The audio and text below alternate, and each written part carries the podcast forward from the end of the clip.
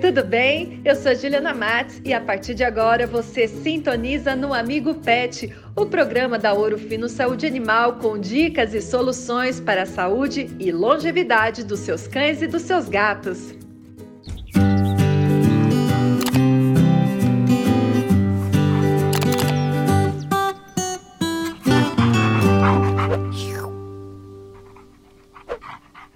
Tudo bem? Está começando o Amigo Pet e hoje a gente vai falar sobre controle de carrapatos. Fique ligado!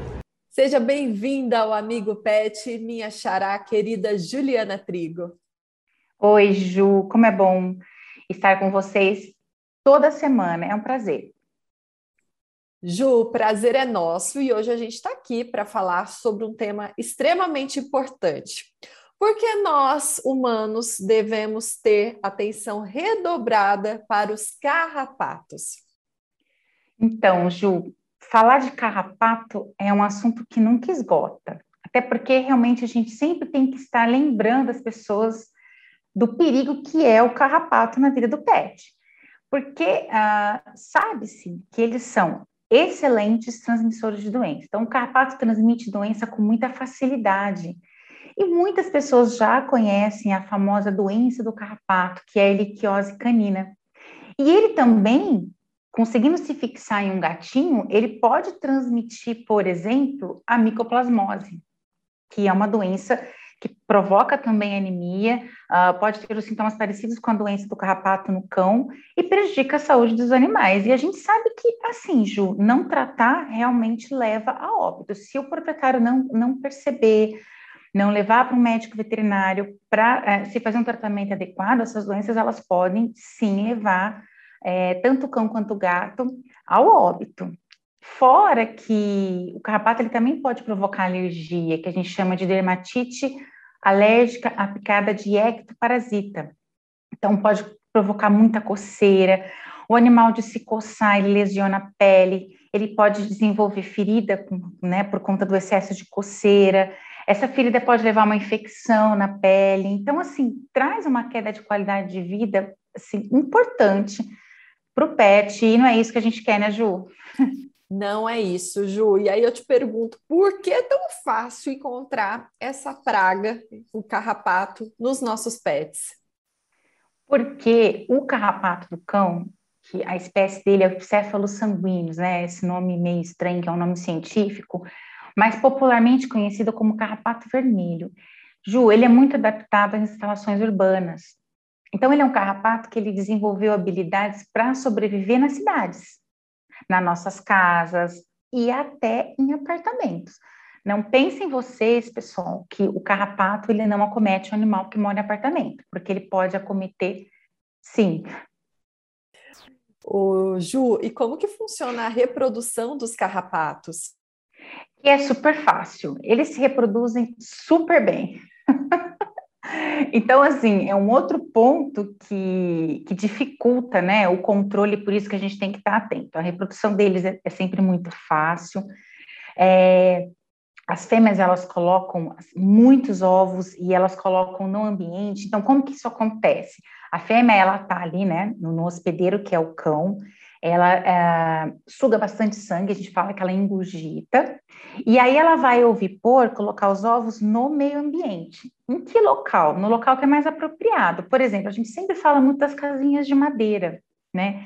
Que, que, tem uma facilidade de se criar ninho uh, com relação a carrapato. E, Ju, locais mais improváveis, tipo atrás de interruptor de parede, é, rodapé da casa, do apartamento, e, e assim vai. Então, ela vai fazer o ninho ali, ela vai ouvir pôr no ambiente. Do, de, desses ovos saem as larvas. Essas larvas, elas são menores, menorzinhas, mas são carrapatos. As pessoas, elas reconhecem como carrapato também. Elas têm seis patas. E, e aí, o que acontece? Essas larvas, elas voltam para o animal para se alimentar de sangue também. E aí, se alimentam de sangue, voltam para o ninho ou para o ambiente, fazem uma outra muda, se transformam em ninfa. A ninfa ela tem oito patas, mas ah, dificilmente as pessoas percebem essa diferença, né? Então tudo é carrapato. Por isso que um, um ambiente que está infestado, um animal que está infestado, a todo momento a pessoa está vendo um carrapato. Por quê? porque essas formas jovens, elas ficam no ambiente, mas elas ficam também no animal. Aí essa ninfa, ela vai lá, ela se alimenta de sangue, volta para o ambiente e se transforma em carrapato adulto. O carrapato adulto vai voltar para o animal para se alimentar, se reproduzir, e aí começa tudo de novo, Ju. Então você percebe que uh, o porquê que o controle do carrapato muitas vezes ele é complicado, porque as formas adultas e jovens, elas passam fases no ambiente e fases no animal. Então, o tutor, ele vai ter a sensação de estar sempre vendo carrapato. É por conta disso. Então, é, realmente é complicado. Por isso que ah, o que não deve acontecer é chegar a um nível desse de infestação, né? Um nível severo de infestação, porque depois o controle vai ser mais complicado mesmo, Ju. Então, aí eu te pergunto de controle, porque você está falando que tem carrapato no animal e principalmente no ambiente. Aí, Muito. eu, como mãe de pet, eu devo fazer esse controle no ambiente também ou só devo tratar o animal? Com certeza. Por que, que a gente é, sempre fala desse ciclo biológico que é a reprodução do animal, uh, perdão, do carrapato, no ambiente e no animal? Porque uh, as pessoas elas têm que entender que o controle da infestação também deve ser feito no ambiente, justamente por conta do seu ciclo biológico que a gente acabou de falar. Eu costumo dizer o seguinte, Ju, que o ambiente ele é um estoque de carrapato. Se você matar só o que está no animal, se você eliminar os carrapatos que estão no animal, o ambiente vai lá e repõe o que está no animal. Então, sim, a gente tem que eliminar essas formas jovens, principalmente as formas jovens que ficam uh, no ambiente, que são os ovos, as larvas e as ninfas, e, obviamente, que eliminar as formas adultas e também essas jovens que a todo momento estão subindo no cão, uh, e eliminar nesse cão. Então, assim, o controle tem que ser feito no ambiente e no cão. Uh, no ambiente, a gente indica pulverizações adequadas, com produtos adequados, pelo menos a cada 15 dias. Uh, e aí tem que ser produtos específicos para ambiente, para eliminar né, é, toda essa carga de carrapato que fica ali. E uma boa opção é a contratação de uma empresa especializada em detetização. Pode ajudar bastante, mas tem que ser feito. Porque se for feito um controle somente no animal, a, digamos que a lentidão desse controle vai ser muito maior e, a, na verdade, as pessoas elas não vão ver o resultado. Né? Então, elas vão pensar que, por exemplo, o produto que elas estão usando no animal não tem função, não funciona, é ineficaz. Por quê? Porque elas não estão cuidando do ambiente também. Ah, então tá tudo explicado. Eu uso o produto no cão e ele ainda continua tendo carrapato, é porque eu não tô dando atenção ao ambiente, né? Pelo jeito. Com certeza, Ju. Então é, é muito importante. A gente chama isso de controle integrado. Controlar a infestação no animal e controlar a infestação no ambiente também. É, é necessário. Bom, aí eu quero saber se ouro fino pode ajudar mamães e papais de pet no controle dos carrapatos nos cães, porque a gente sabe que depois fica na nossa responsabilidade fazer no ambiente. É, com certeza. Então, a Urofino tem dois produtos que são excelentes para o controle da infestação de carrapatos no animal. Um é a coleira livre, super conhecida, que é a base de deltametrina, Propuxur, é um produto para ser utilizado a longo prazo, ou seja, a coleira livre ela pode ser trocada do animal a cada seis meses.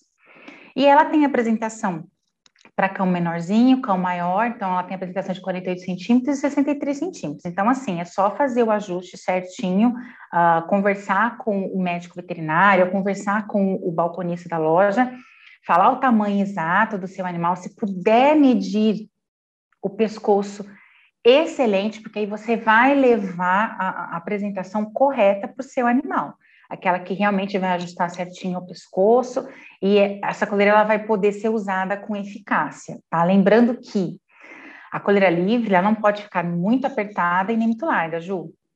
Isso é um erro comum que às vezes as pessoas elas cometem. Tem sempre que dar lá os dois dedos de espaço do pescoço para que ela possa ter movimento nesse pescoço, fazer o atrito e os ativos serem liberados para se espalhar pelo corpinho do animal. Então, é, parece um detalhe, mas é um detalhe muito importante, que se não for seguido à risca, pode impactar na eficácia do produto, no resultado que o produto vai apresentar com os carrapatos que está no teu animal. Um outro produto que a gente tem também é o Neopet, que é fipronil, é uma pipeta para ser aplicado no dorso, né, dos animais. Então, aí a gente tem apresentação para gato também, uh, para cão, vários tamanhos, para gato até 8 quilos, e esse é um produto para ser usado a cada 30 dias.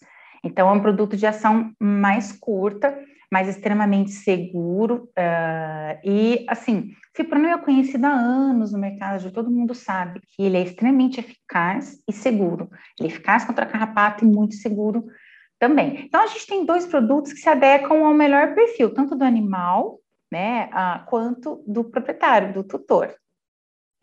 Mas a moral da história é a seguinte: não adianta você utilizar o melhor produto, o mais indicado para o seu animal, se você não fizer o controle adequado do ambiente, certo?